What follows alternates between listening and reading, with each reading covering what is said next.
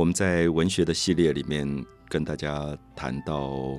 汉语诗发展的一些过程，我们谈到汉字特殊的一些结构，最后产生了它双音节的词汇。那么双音节的词汇重复一次就变成二加二等于四的《诗经》的规则，就是我们很熟悉的“关关雎鸠，在河之洲，窈窕淑女，君子好逑”。我们也在《诗经》之后跟大家介绍了楚辞，这个在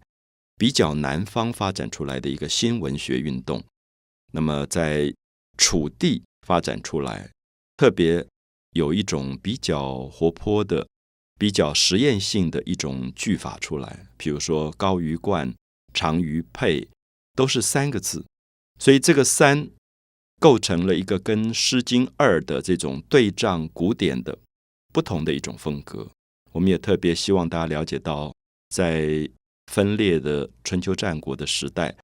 每一个地方的文学都有它自己特殊的一些风格，所以《诗经》的风格是平衡的。是稳定的，我们称它为古典。在大家读“昔我往矣，杨柳依依；今我来思，雨雪霏霏”的时候，感觉到里面有一种非常稳定的力量。可是同时，我们在读《楚辞》的时候，你会觉得总是在车错鼓兮短兵接啊，车错鼓，战车跟战车在冲撞，然后军人的兵器。短兵就是有点匕首，那么在接触，在冲撞，他在讲一个比较激情的一种声音，比较浪漫。所以北方的古典跟南方的浪漫形成了两个完全不同的风格。那么在这段时期里，我不知道大家有没有印象，有时候我们在吃饭啊，或者在应酬当中碰到一个朋友提到对某一个电影的看法，或者最近听到的一个音乐会，大家会发表很多意见，然后。我们常常会觉得，在艺术上，每个人喜欢的对象蛮不一样的，所以就会引起讨论，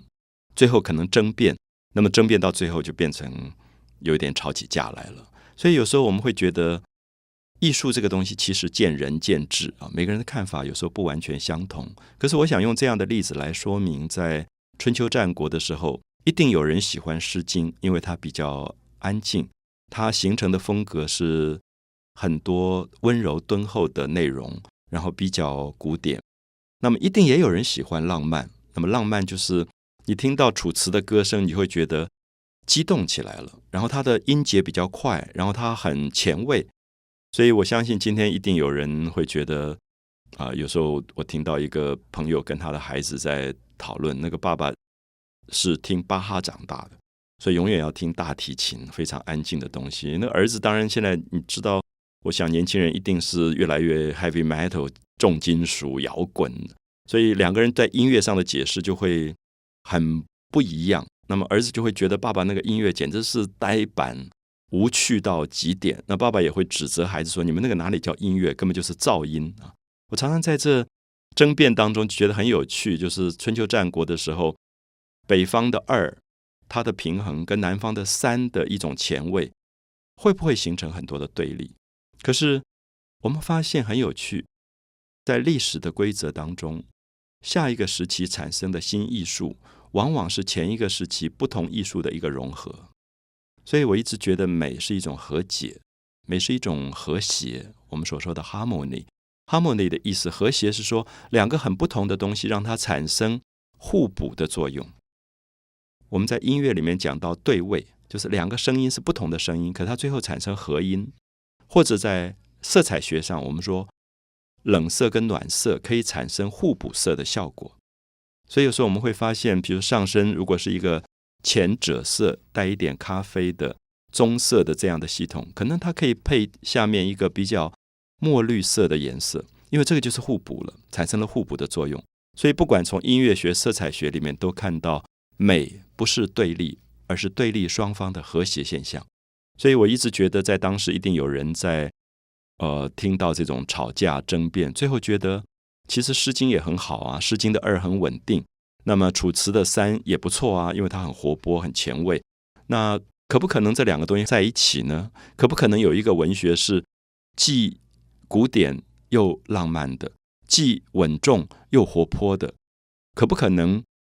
它不是背道而驰的，不是对立的，不是一种呃势不两立的状况，而是一个可以互补的状况。我相信一定有人就开始尝试，如果把二跟三放在一起，会产生什么样的状况？我们会发现很有趣，在汉朝成立一个新的政权之后，